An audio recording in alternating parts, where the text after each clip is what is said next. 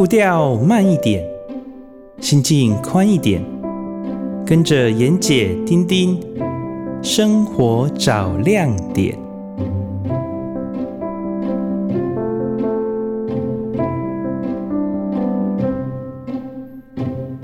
各位听众朋友，大家早安！很高兴又在礼拜天的早上跟大家在空中相会。您现在所收听的是 FM 九九点五云端新广播电台最自由的声音啊！您所收听的节目是《生活找亮点》，我是主持人丁丁，我是主持人妍姐，大家早安！哎，妍姐早！嘿丁丁早！哎，妍姐，我们前面两个礼拜呃聊了蛮多拍卖会场的事情，跟这个拍卖行业哈，哎、那。是不是呃，因为我知道你们接下来四月份有一个春季的拍卖会，对不对？对啊，对啊，四月十一号。哦，对，那呃，到时候我也想要上去这个开开眼界哈，刘姥姥进大观园。那有没有什么比较特别的品相？你可以先跟我们介绍一下，让我们能够有个心理准备，或者是让我们能够知道说，哎，这个拍卖会里面到底是在卖什么样的东西，好不好？呃，好啊，因为拍卖的品相跟种类都蛮多的，那我的专长呢，就只能锁定在我们柴米油盐酱醋茶的茶茶这一类哦，连酒我都是不太懂的，所以，诶，我们今天来聊聊，诶，有些大家可能没听过的茶，或者是很奇特的茶吧。哦。很奇特的茶，好啊，好啊，好啊。因为咱们台湾人喝茶呢，大概分几个类型嘛，哈，这个北包种，哈，这个中乌龙，有人说南部就有港口茶，所以基本上台湾喝的大部分都是乌龙的系列，只是你喝的是球状，还是半球状，还是条索状的散茶，其实这一类都叫做乌龙。嗯，嗯，嗯，甚至你常喝的东方美人，你以为说啊，它就是红茶的一种嘛，哈，它是全发酵茶，诶，它那个是小绿叶蝉咬过的，但是基本上我们也叫它叫白毫乌龙，因为都是都是芽尖细芽，对，然后经过了小绿叶蝉咬过叮咬之后，它茶叶就会因为因为有。异物侵入，它就会分泌汁液，把它蜷缩起来，这样子。所以呢，这个芽就被摘采下来，经过了一些工艺，就变成有果香、熟果香跟花香的味道。这就是东方美人的由来。所以，如果有人说碰红得，然后也有人说，哎，白毫乌龙，请记得不是乌龙，它就是东方美人。你喜欢喝吗？哦、嗯，我我蛮喜欢喝东方美人的。哎嗨，喝起来感觉呢？嗯，呃，有一种特殊的香，它的口感我是觉得很清爽，它不会太浓郁或者是太苦涩，就是我觉得还蛮刚好的。嗯嗯嗯，基本上要泡东方美人茶有一个先决条件，就是要降温泡。所以如果听众朋友家里有自己喜欢喝东美，或者是朋友送的东方美人这样的茶，呃，虽然它是全发酵茶，为了留住它的香气，最好的方法还是，诶，例如说拿一个公道杯，等于两个公道杯，把茶汤冲在一个公道杯里面，哎，不是不是，对不起，把把开的开滚好的水，先不要注入你的壶中，先注入一个可以倒出来的盛器。也许是茶海哈，然后再把它倒到你要的壶里面，已经放好茶叶的，这样等于又过了一个容器，那我们叫这个叫降温泡，所以它的温度进入壶茶壶里面，或者是紫砂壶里面或盖杯里面，就会比较降温，那香气就会更明显。这个是，再来就是第二点，泡东方美人的时候不能久浸。所以基本上大概最长，我认为大概第一次先试试看看，大概四十秒或者是五十秒。那第二泡一定要缩缩减，大概可能就减少个十秒。到了第三泡呢，就再回到原来的时间。所以这三泡应该就会滋味非常非常的可以可以喝到了。嗯嗯嗯嗯嗯嗯，对，因为我、嗯、我一直知道说这个茶温不能太高，好像有人说最好是八十度上下，是这样吗？哎、欸，我认为应该差不多九十度。哦，九十度，OK，九十度。但如果你泡的是大吉岭红茶，像丽彩蝶有出各种不同的大吉岭红茶，那个的香气，例如说有香槟葡萄味啊，然后这种这种这种的比较也是都是几乎都是嫩芽，那我就认为大吉岭可能要降到八十五度，甚至八十度是 OK 的，但东美可能我觉得要九十度就可以了。OK 好。然后时间、嗯、时间要注意，不能太太长，对吧？就跟红茶一样嘛。对，我认为如果掌握这两个要素，一个是降温泡，一个时间不能太长，那这样子会喝起来，你会觉得你的东美非常非常的惊艳。应该应该你可以品尝到它很丰厚的不同的每一泡不之间不同的滋味，这就是东方美人迷人的地方。嗯嗯嗯，了解、嗯、了解。嗯，那你说到说，是不是还有一些很特殊的茶？我心目中马上浮现了一款，诶，你有喝过龙珠茶吗？龙珠茶有听过，但我没有喝过。诶，你想象那是什么呢？龙珠？它可能就是在烘焙的时候把它做成球状吧？答案是错的。哦、龙珠其实就是。呃，它在茶叶里面，但是如果把它类比为咖啡呢，它就是猫屎咖啡。哦哦，这样懂了吗？所以它是它是让什么东西吞下去吗？哎、欸，对对对对，因为茶叶里面它其实含有一些蛋白质，还有一些脂肪，就茶油嘛，哈，所以基本上落落成里面的微生物是会让它呃产生发酵、产生转化。里面如果有一些尘埃，或者是空气中有一些，或者是原本茶叶当中会有茶虫，这个茶虫它就会吃这个茶为生，之后它会做排泄，所以这个排泄物呢，就是我们讲的龙珠。哦，所以它应该是很很细小的，对吗？非常细，可能比比比我们讲的胃散还要细吧。哇，那这样这样子怎么采啊？诶，用刷的，所以以以举例来讲好了，一个砖块，我们红砖块的这样的砖，可能刷下来不到十克，而且它必须要在差不多二三十年以上的老普洱，然后存放的环境，它也不知不觉，可能因缘际会，它就产生了这样野生龙珠。这样肉眼看得到吗？当然看得到啊，它上面就是有一点一点灰白色的一粒一粒的小圆点、小圆球，但是每一粒颗粒都不一样，因为第一个茶虫大小不一嘛，第二个、嗯、它们排泄的物也，它们排泄物也大小不一。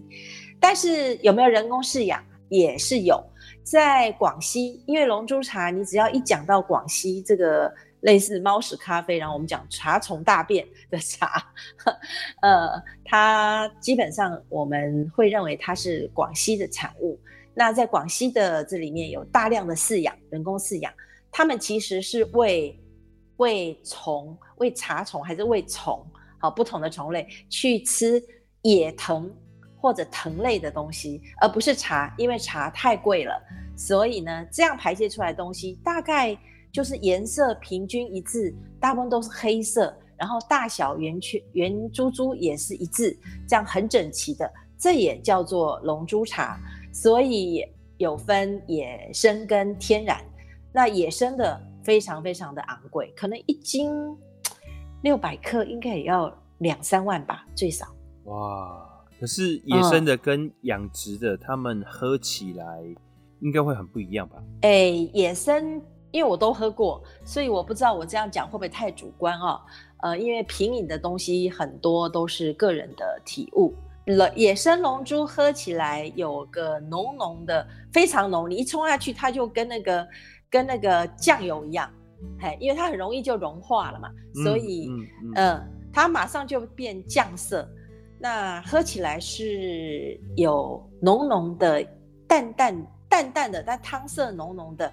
药香味、生香味，或者是有一种清凉味，因为是野生，它的茶的这个当做它的饲料，每一个都不一样，所以也千变万化。这就是野生龙珠完全令人惊喜的地方。嗯嗯。所以，我如果野生龙珠，我们把它从二三十年陈化的，呃，刚好有这个机缘刷下来的这个这样的野生龙珠泡出来呢，喝下去，在广西的人是当做药饮。哦，他们在配其他药的时候，哦哦、第一个有做药饮，第二个他们觉得喝了就是呃对身体呃很好，所以他们基本上就很喜欢这样的茶。那台湾比较少见，可是喝到的人第一关可能需要克服一些心理障碍，心理障碍，没错，嗯嗯嗯，但是喝过之后就觉得，你虽然不会每天喝它。但是里面如果加一点点姜片呐、啊、陈皮呀、啊，或者菊花，我觉得有点寒，因为龙珠茶比较寒，所以红枣如果这样子浸泡下去，我觉得它的滋味是蛮丰厚的。当然，我觉得对身体跟口感，呃，都是我自己个人认为还不错。哦，OK，那这个是野生的嘛？那养殖的呢？养殖的喝起来就普普，而且又很便宜，可能一一斤可能两千吧，所以我想应该差个差个一个零这样。嗯，喝起来当然就人工的，又又它又不是吃虫，它又不是吃茶，它是吃野藤跟藤生的东西，嗯，所以我认为滋味就不 OK。但是我们一般在市场上你可以买到的。或者网络上可以买到的，基本上大概都是饲养的龙珠。如果没有上万的话，就应该不可能是野生的。一般来讲，在网络上也比较少啦。那更不要说我们在茶店里面可以，就是茶铺里面可以喝到，可能都要到特殊的老普洱的行号去才有。嗯嗯嗯。所以你刚刚讲说这个野生的，它其实也是有茶味的嘛，对不对？只是它有多加了一些。比方说，这种口感上有一种呃不一样的口感，或者是有一种清凉的感觉。饲养的它是吃藤藤蔓嘛，哈，这种类似这样的东西，对，对，对，所以它应该是没有茶味，对不对？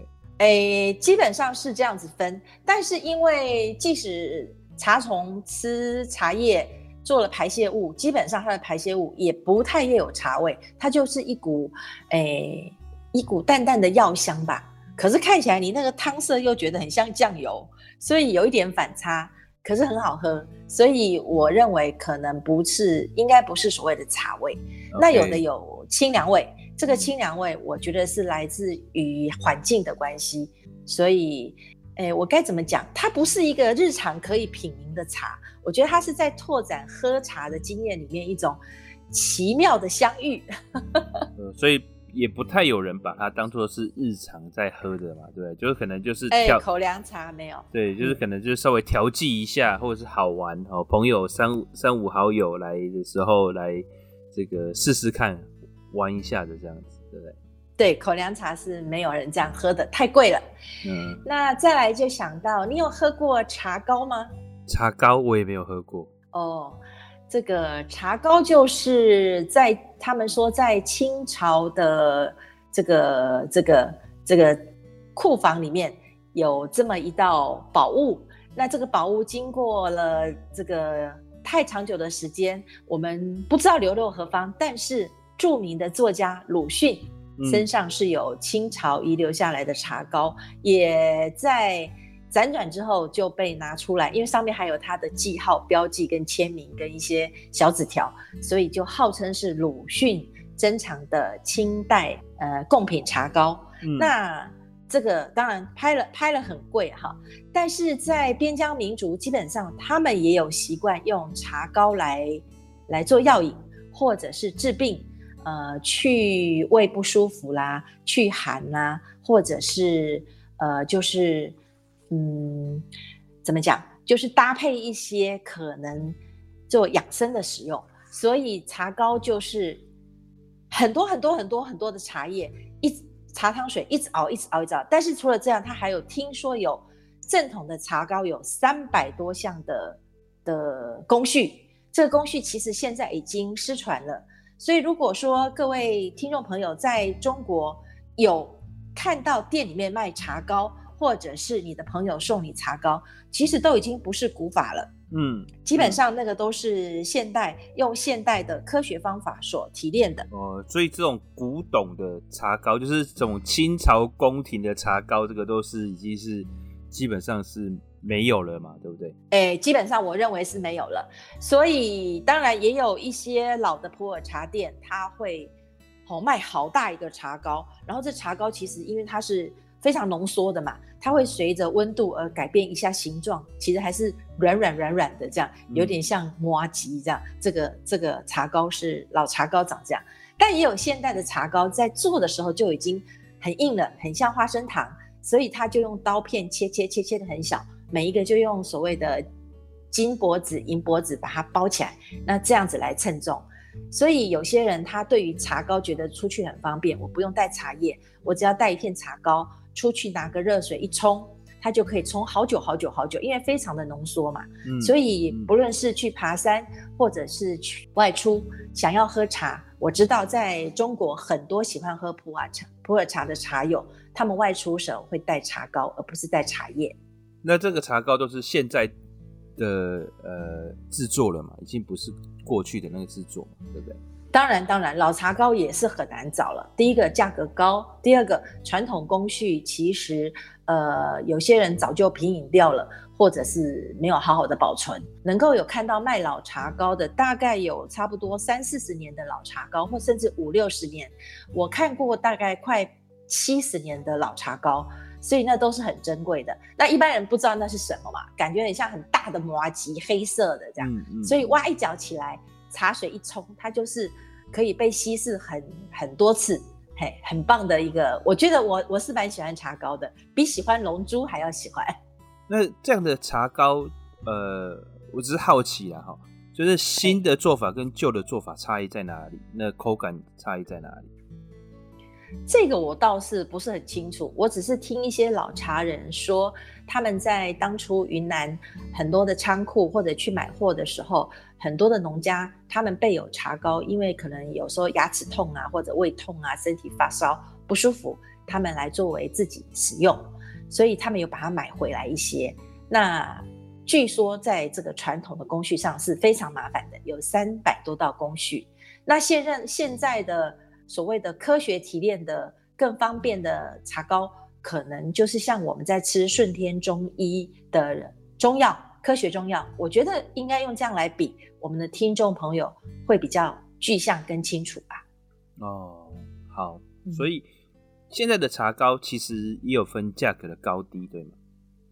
嗯，对。那是？老茶膏当然很贵，但新茶膏不贵，因为新茶膏它透过一些现代的工具、现代的技法。跟一些呃机器就可以代劳，所以其实茶膏真正听众朋友若有兴趣，很多的普洱茶行或者老茶行可能都有卖，去买个一百克回来就可以喝好久哦，所以试试看，不错。那大概的价格带是在什么样？我想大概一斤也是差不多五千以内吧，六百克。哦，一斤五千，那其实也不算太。便宜，但是跟这种高价茶比起来，也算是平民化，对不对？我认为可能更便宜一点，因为我接触的比较多是拍卖等级，所以大家在谈论的内容跟等级，我觉得品相是比较高的。我也应该你这样一讲，我大概想到了，好像有所谓的所谓的一斤两三千的，好像也有，在印象中。就是包一块一块那个金箔纸，小小方方的这样子，硬硬的。嗯、那只要把它回去，任何储存环境都很方便，不要受到潮就可以了。热水一一准备，丢进去就好了。哎、欸，那这样子的茶膏的价格差异是纯粹就是因为年份吗？还是制作也有差？还是说、这个？我觉得应该是制作，应该是制作，因为古法已经不见了。嗯，嗯，会的人应该几乎我们在生活中是碰不到的。那你喝老的，基本上费用很高，所以我觉得茶膏是可以喝喝新品，因为新品它可能有一些卫生条件或者储存条件的一个好处。嗯，好，那我们先休息一下，喝口茶。那待待会继续再来聊聊拍卖会上面的茶有哪一些？嗯，很特殊的茶哦。好，喝茶，喝茶。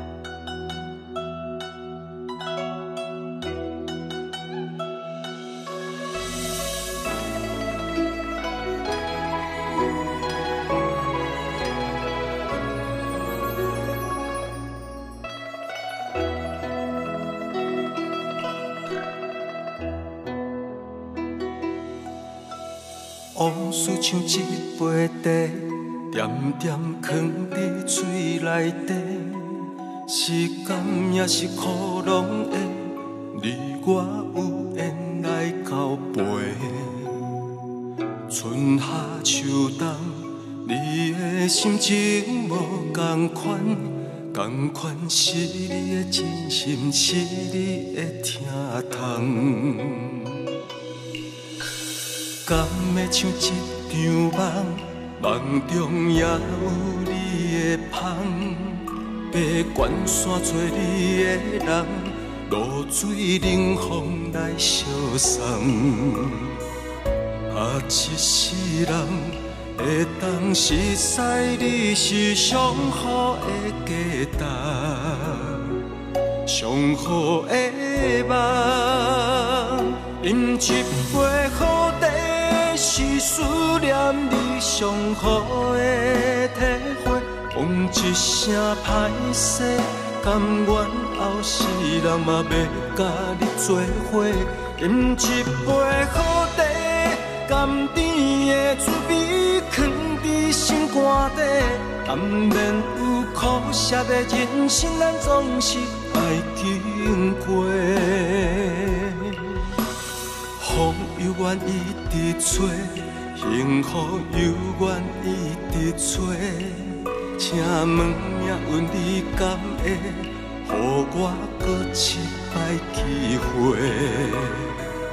捧一杯茶，温暖咱的过去，温暖咱的情，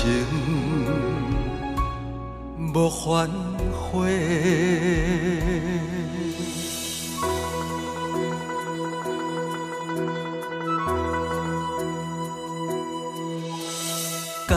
像一场梦，梦中也有你的香。爬关山找你的人，露水冷风来相送。啊，一世人会当熟悉你是上好的价值，上好的梦，饮一。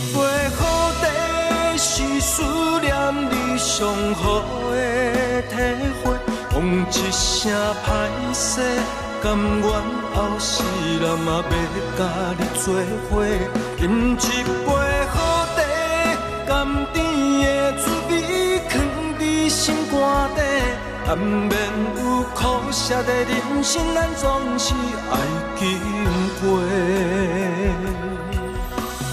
风又愿意直吹。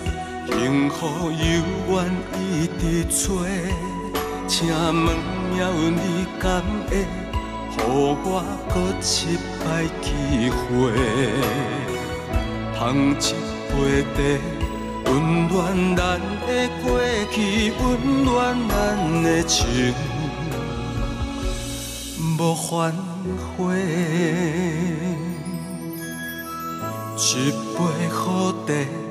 敬爱咱的过去，敬爱咱的情，无完成。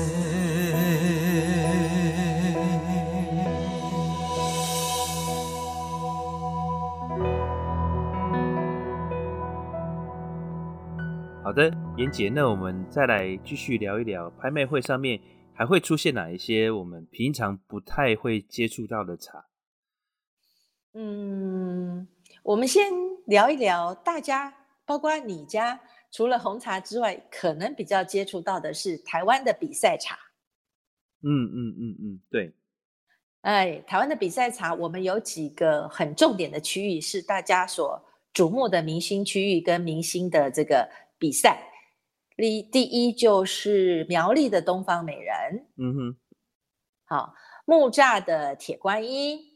南港木栅的铁观音，对，好，文山的包种，嗯，哎，一讲大家都耳熟能详哈。鹿谷的什么呀？荡定欧龙，桃园的呃桃印红茶，苗栗的猫里红红茶，我们这个再往南一点，我们可能到了南投埔里那边竹山，也都有不同的比赛，一直到嗯嗯嗯一直到哎，其实三林溪茶也有比赛。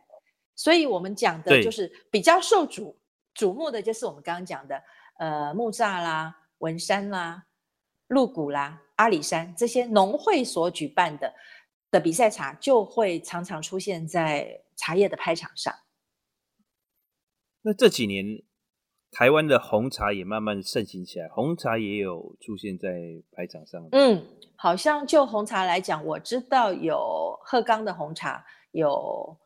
呃，桃园的红茶叫桃印红茶的比赛，苗栗的叫猫里红的一个比赛，阿里山的红茶小叶种也有做比赛，这个是我比较觉得好像耳熟能详的。至于其他小地区的或者不是农会举办的，我就不知道了。那我知道你前一阵子有来高雄来找红茶，嗯、对不对？哎、欸，那。也会出现在这个拍卖会上吗？哎，我到高雄是其实去到美浓，那美浓的六龟呢，它往山里面去有新开、新发、新三个新嘛，哈。那沿路上我们就去找茶。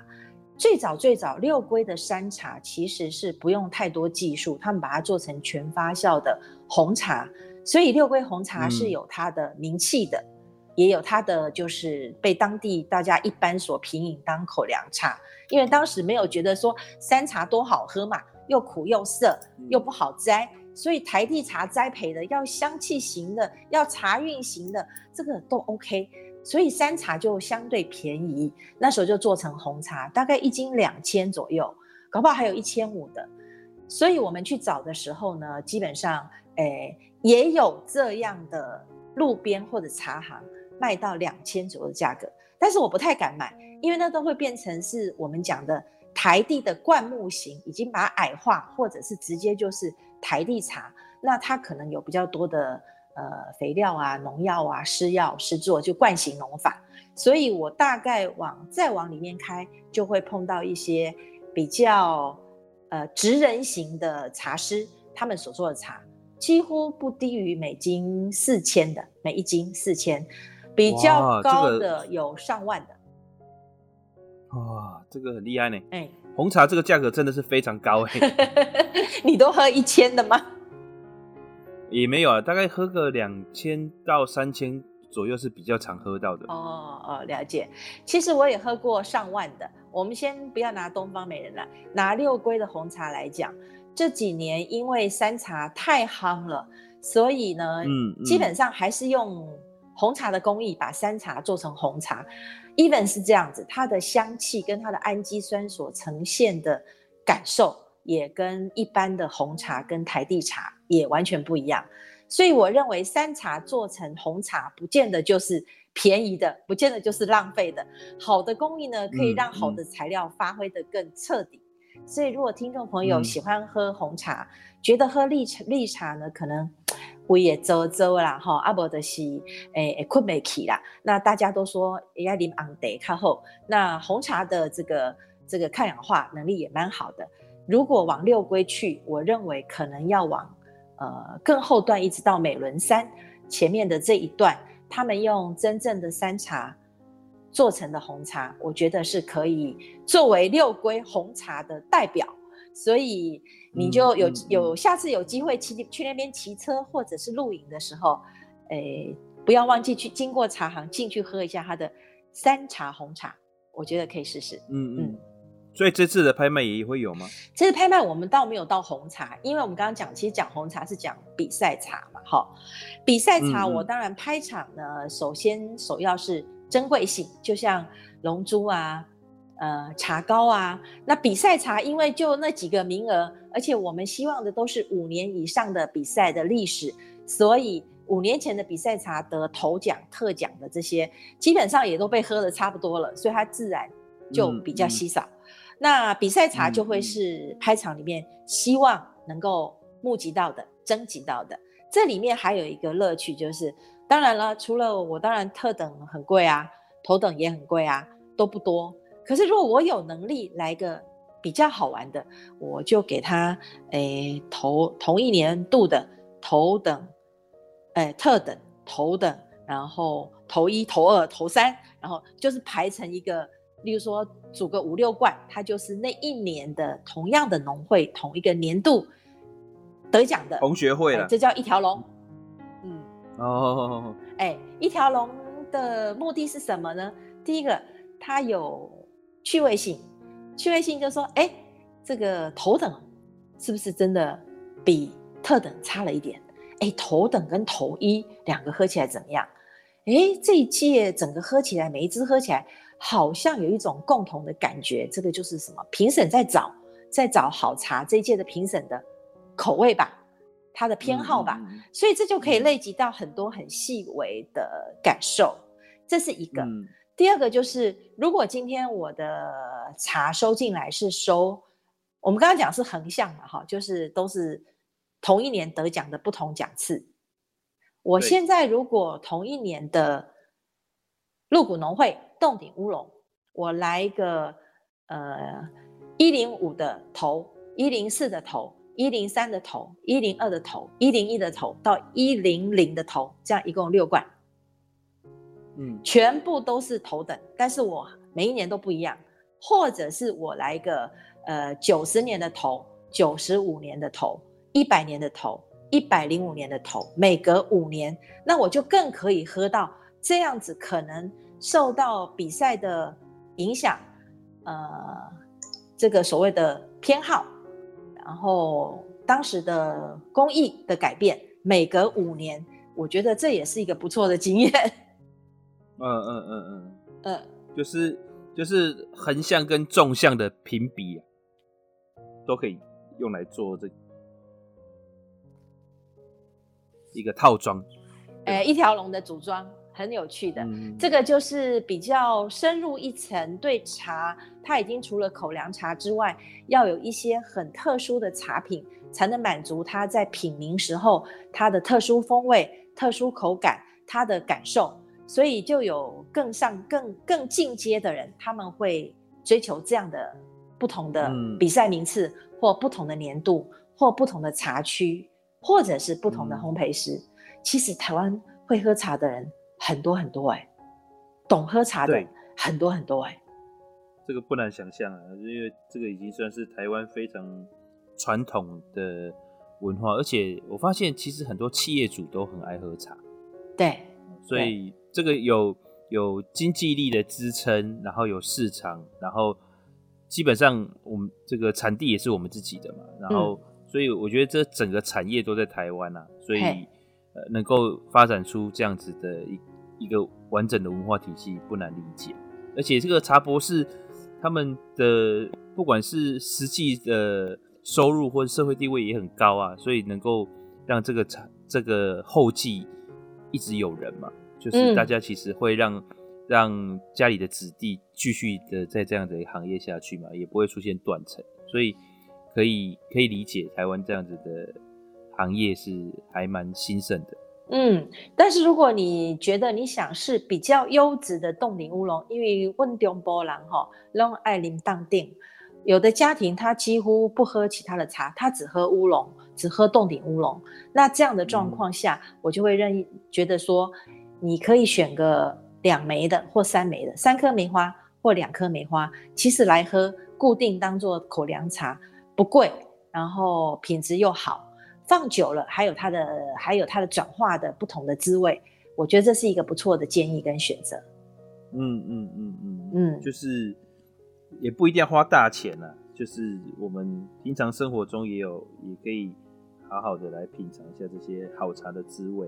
对对，除此之外，拍场上其实大家比较不懂的茶是普洱茶。嗯嗯，对，嗯对，很难。普洱茶就是一个水深莫测的江湖。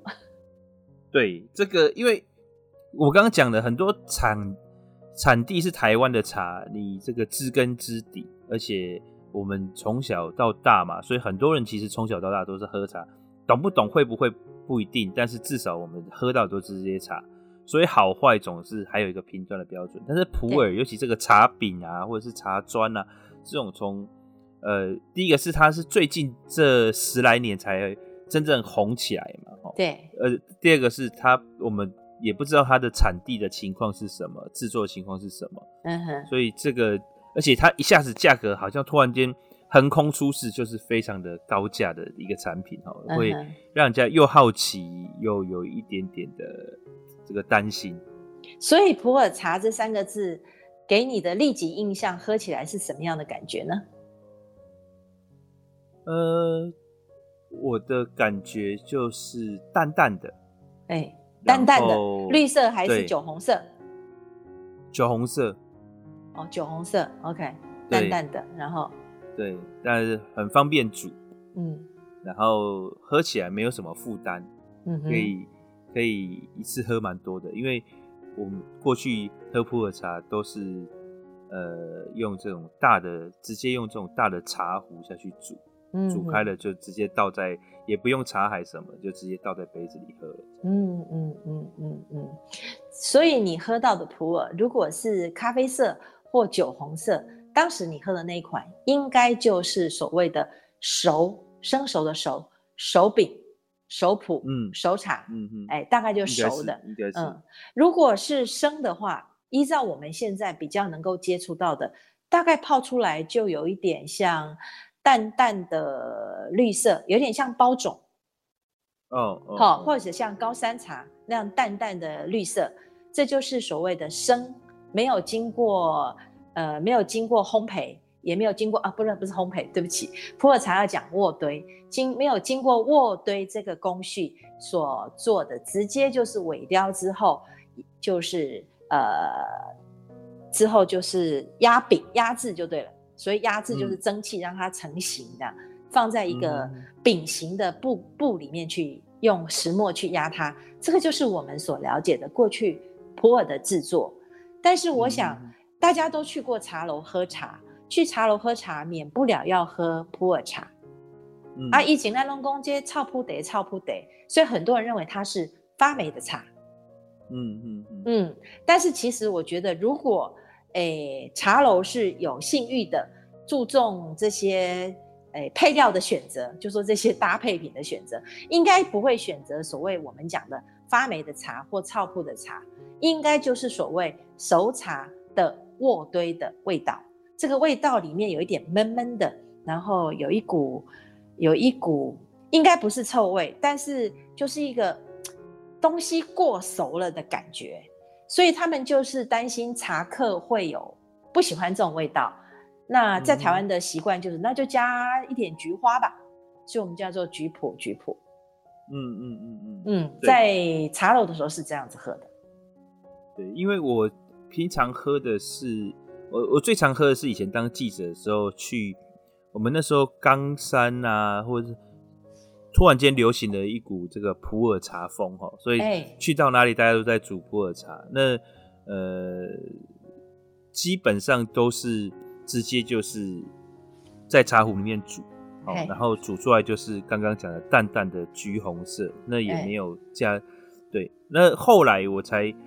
才诶，回想起，对我们去茶楼，尤其是港式饮茶的时候，都是喝橘普嘛。Uh. 那对，那我觉得我们煮的那个普洱茶跟橘普的味道真的是差别蛮大的。那因为你喝到都是好的橘普，呃、好的普洱茶呀。对对对，就是没有那个所谓的臭扑鼻。后来我去问了啊，就是好像真的有一些，尤其在中国，他那边他是真的是把它。呃，用发霉的方式去取代渥堆，然后这种，然后或或者是有一种发酵的味道，嗯、让让人家觉得哦，这个原来是普洱的味道。其实不是这样嘛，哈，就是渥堆的这个过程，其实好的好的做法，它是不会产生这样子所谓的发霉啊或臭扑鼻的这种这种问题。嗯嗯，没错。哎，为了快速可以平饮下过去的。让它要发酵，一直转化到要十几年、二十年、三十年，甚至五十年的高峰期，变成好喝的生茶。在云南的茶厂里面，经在一九七三年经过了一些标准 SOP 的定序，产生了所谓快速可以品饮，把生茶转换成熟茶的这个技术，其实也是参差不齐。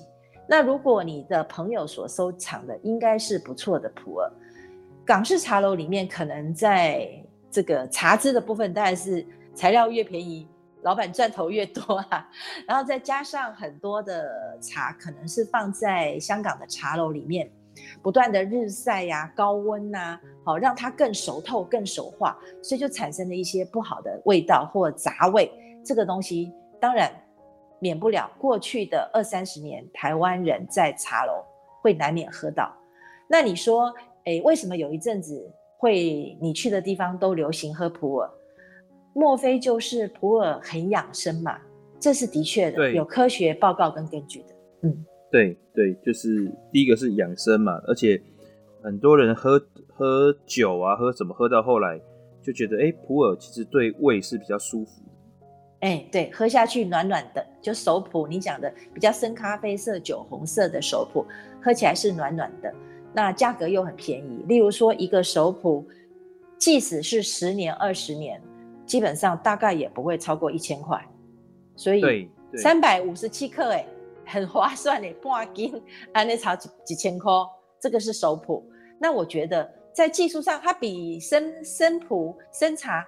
要多了很多人工的工序呢，阿哥北就小哎，所以喝熟普好的熟普是一个很好的养生跟去油腻跟呃给身体提供一些茶元素的东西，我觉得是个好的，嗯嗯。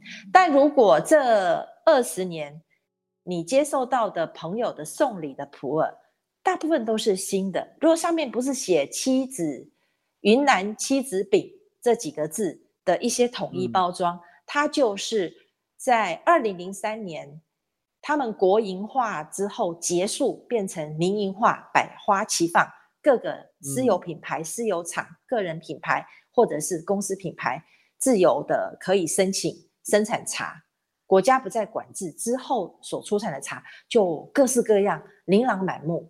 那这样的生茶泡起来就是我刚刚讲的比较淡绿色。这个东西它的颜色就会随着年年份，十年、二十年、三十年，它的茶汤色就会越沉越越越越浓厚，越沉越越香，它的气味会不断的转变。那比较便宜一点，大概生饼一一饼的话，也许一两千就有了。这几年因为太夯了，呃，几个寨子呢，大家就是。光是买茶都要抛，都要给现金，所以一饼三四千、五六千、上万都有。所以如果听众朋友觉得想喝所谓的大树茶，不像台湾所有的都是小叶的哈，大树茶就长得很，可以长到很高的十公尺，好，甚至十五公尺，这个树叶一样的的的的生茶普洱，那它的茶气很强，它的氨基酸也多，它的儿茶素也多，所以。会比台湾的茶更强，元素更多，矿物质相对深入地下所吸吸收到的养分，土地的能量也比较多。那当你决定要喝这样的茶来配搭，可能你家里有乌龙啊，或有红茶，或有什么的，变成其中一个呃好喝的东西。我认为大概一饼两三千块的生茶，以年度来讲，大概五年到十年。这样的一个，第一个是可以买到好的生茶，第二个对你的身体跟你的消化，还有就是品饮乐趣、喝茶的乐趣，都还蛮兼顾的。所以家中的茶、嗯、茶桌上不要永远只有一款茶，不然就丧失掉很多乐趣。是，哎，英姐我们先休息一下，然后我等一下来问你我心中的一个好奇的地方，就是好这些茶里面。你遇过最贵最贵的茶是哪一种？好不好？好，OK，好。好，我们先休息一下。好。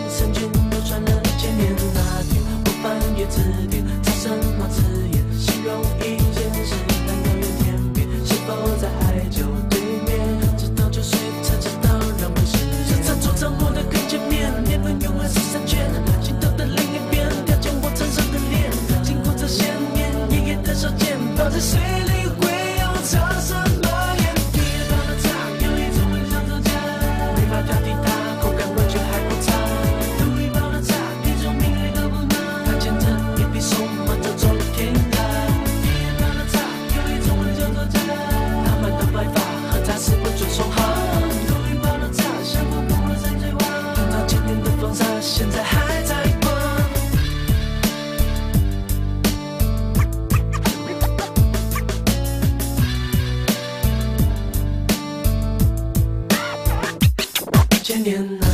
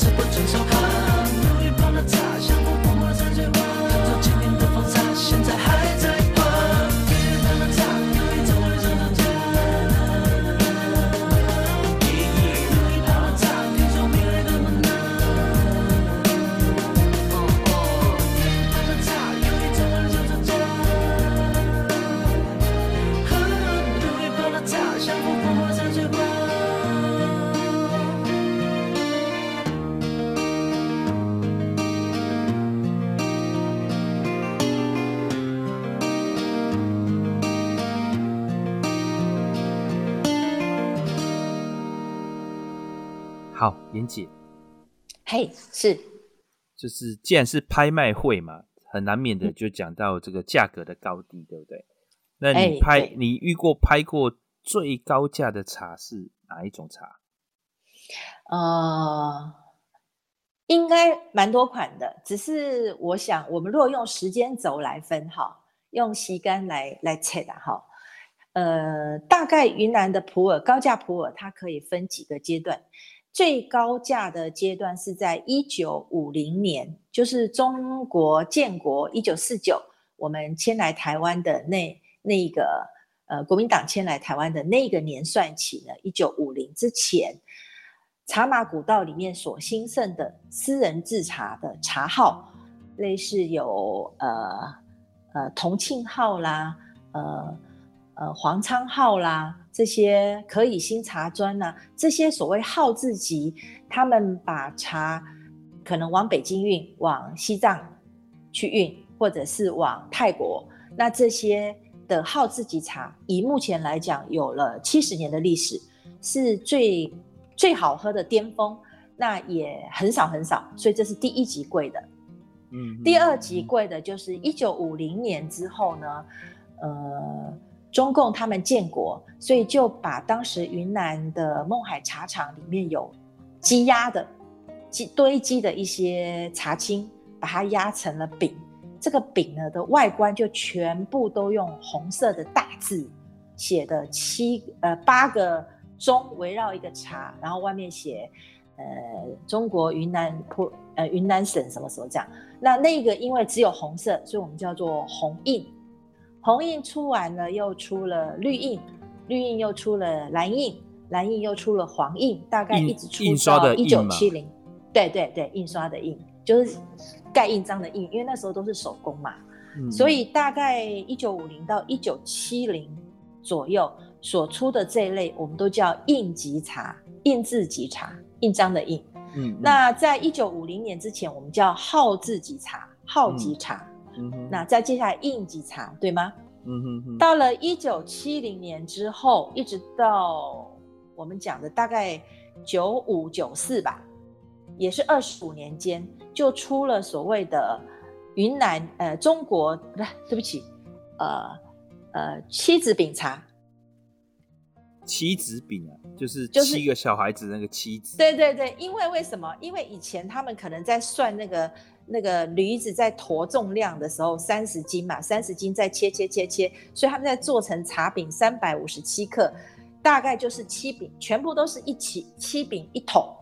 所以非常非常的规律化，不管是后来的牛皮纸包，或者之前的竹叶包，或者还有什么包，没关系，都是七饼一个一个包装，所以就叫七子饼，叫云南七子饼茶。所以这个、嗯、这个二十五年间就有不同的配方，不同的国有茶厂，还有不同的形式，例如说有有硬的饼啊，有比较有有砖啊，有。有那个手饼、生饼，各式各样的所汇集出来的普洱茶的世界。那这个阶段是最最最最最复杂的，因为还有很多小厂在旁边接单了，他们用他们自己的方式来把这些所生产的茶品统一交给就是进出口他们的贸易公司、中茶公司来对外销售。所以接单跟制作是两个公司，也因此就造成这这期间的茶品。非常非常的混乱，一直要到二零零三年，全部的国有茶厂完全民营化之后，才会我讲的，就是你现在可能看到的麻黑寨子的啦、班章的啦这些不同寨子所出的的茶，不然之前只有一个统一包装，叫做云南七子饼茶，或者是茶砖长成砖的样子，所以饼跟砖在这二十五年间是一个。呃，最大宗的，现在也是市场量最大的，所以如果我们排序下来，在拍场上最贵的，当然就是号级茶喽。哦，嗯、那再来第二个贵的就是应急茶喽。嗯嗯嗯。好，接下来就是七子饼茶喽。嗯嗯，这样很简单吧？就是三个阶段，就是，就是按年份排下来嘛。哈，没有。因为它里面有所谓的明星茶，就是跟像名牌包一样，名牌包当中还有名牌包，它最贵的限量包，或者是指定的特制包，或者是特殊材料的一些限量规格包，好，或者是格丽斯凯利定制的某某款的铂金包，所以这个就有造成在这么众多的茶海里面，这二十五年云南七子饼茶跟砖里面，它的明星商品都不同。它的价位落差太大太大了。我们举例好了，例如我们讲八八青，这次我的拍场有个八八青，八八青指的是什么？八八青指的是一九八八，呃，一九八八年到一九九一九二这四五年间，云南七子饼茶的勐海茶厂所出的七五四二的生饼。哦，那七五四二是什么呢？七五四二是他们的配方。所以这样的生饼，这个期间就有特殊的香港人士把它叫做八八青，那这就是一款明星茶。至于它好不好喝，真的见仁见智。但是这些可以立即被辨认的，或立即被耳熟能详喊出来的这些明星明星茶，才是值钱的普洱茶。这样你懂吗？哦，了解。所以，所以这个就是在行内里面，它就是。呃，它本来就有分这个等级，只是看这个等级里面，呃，比方说印自己的或号字级的，它这个产品的品相怎么样，或者是说它这次出来它的量啊，或者是它的整整个的情况是怎么样，所以价格会稍微有波动，但是行情会是在那个地方，是这样意思？哎、欸，对，例如说我们拿印字级茶的一九五零年开国鸿运当头的鸿印来讲哦。那大家喜欢它，就是因为香港人喜欢鸿运当头嘛。就像为什么会把一个青饼叫做八八青，也是发发发的意思。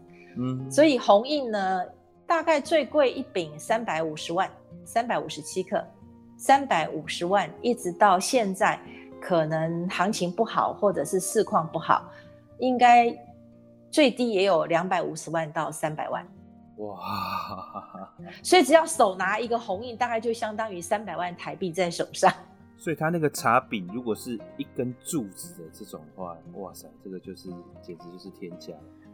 我认识一个茶商，他有四个小孩，每人都留了一桶这样的红印。所以如果七桶七一一桶有七饼，就是两千万嘛。所以他有八千万，不用买房子，不用干嘛，就直接把这样一桶茶。拎着就可以走了一桶茶，传给四个子女，一共四桶，就八千万。哇，嗯，所以他不会拿出来拍啊，他的小孩也不让他们拿出来拍，因为他们每个人都说这是阿盖瓜哎，问几两几趟。这个这个真的是价值连城。对，这是比较普洱传奇，但是毕竟是少数。那你说茶最终还是喝嘛？好不好喝呢？我觉得好喝。第一个名气就让你觉得很好喝，第二个、嗯、太稀有了，就让你觉得更好喝。好，那我们今天呢，时间也差不多了。好好，今天谢谢各位，嗯，好，希望大家有所收获。嗯，好，那我在这边再说拜拜喽。